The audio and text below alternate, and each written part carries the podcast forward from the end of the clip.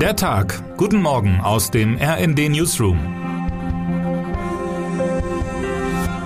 Es ist Donnerstag, der 14. April.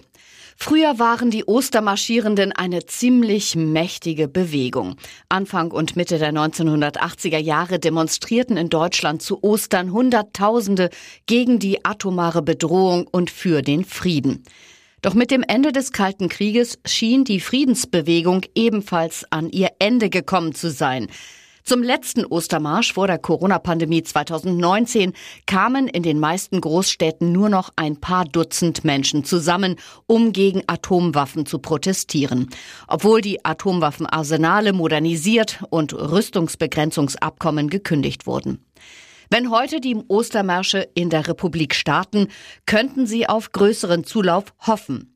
Die Frage von Krieg und Frieden, die atomare Bedrohung, die geplante Aufrüstung auch in Deutschland, all das ist seit sieben Wochen durch den Angriffskrieg Russlands gegen die Ukraine wieder ins Zentrum der Debatten gerückt. An mindestens 47 Orten dieser Republik werden sich Ostermärsche in Bewegung setzen und vier Tage lang durch die Regionen ziehen.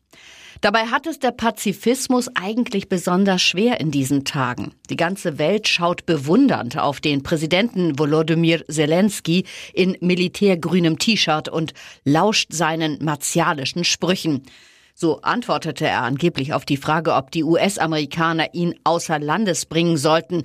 Ich brauche Munition, keine Mitfahrgelegenheit. Wer sich gegen Waffenlieferungen und Aufrüstung ausspricht, macht sich verdächtig, im besten Fall naiv zu sein oder es gar allzu gut mit Russland zu halten. Selten war das Dilemma von Krieg und Pazifismus so deutlich sichtbar wie heute. RND-Hauptstadtkorrespondent Markus Decker kennt die Friedensbewegung seit Anbeginn und hat für seinen Report über die Ostermärsche den Bewegungsforscher Dieter Rucht befragt. Und der kommt dann auch zu einer ernüchternden Analyse. Die Friedensbewegung hat auf den Ukraine-Konflikt eigentlich keine Antwort, außer dass man sich mit Aufrüstung zurückhalten sollte. Das brutale Vorgehen der russischen Armee macht es der Friedensbewegung noch schwerer. US-Präsident Joe Biden warf Russland wegen der Kriegsgräuel nun erstmals Völkermord vor. Ich habe es Völkermord genannt, denn es wird klarer und klarer, dass der russische Präsident Wladimir Putin einfach versucht, die Idee überhaupt Ukrainer sein zu können, einfach auszuradieren, sagte er.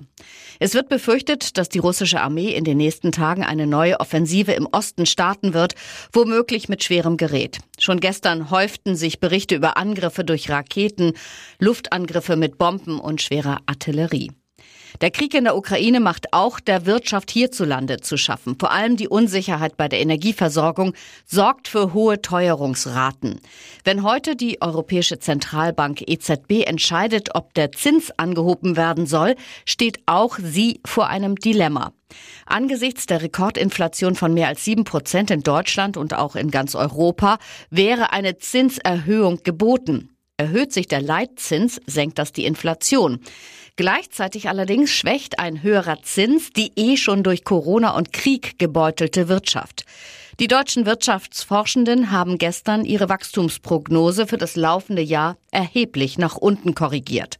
Statt wie ursprünglich angenommen um 4,8 Prozent werde die deutsche Wirtschaft nur noch um 2,7 Prozent wachsen, so ihre Vorhersage.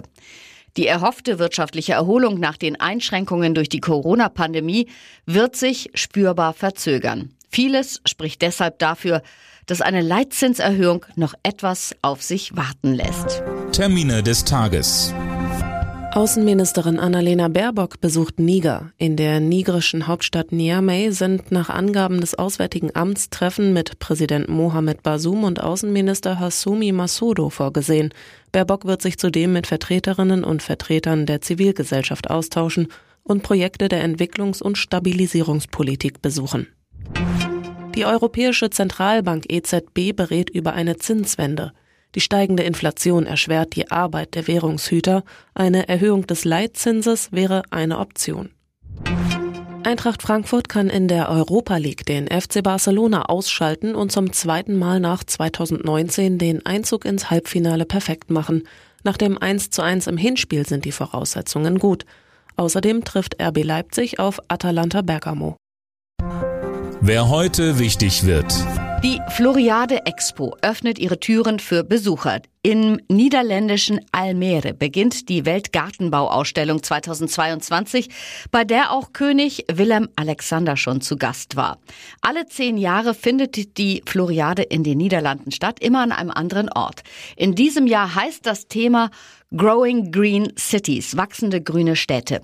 Wie können diese angesichts des Klimawandels lebenswerter, grüner und nachhaltiger werden? Und jetzt wünschen wir Ihnen einen guten Start in den Tag. Text Dirk Schmaler am Mikrofon, Anna Löwer und Christiane Hampe. Mit rnd.de, der Webseite des Redaktionsnetzwerks Deutschland, halten wir Sie durchgehend auf dem neuesten Stand. Alle Artikel aus diesem Newsletter finden Sie immer auf rnd.de slash der Tag.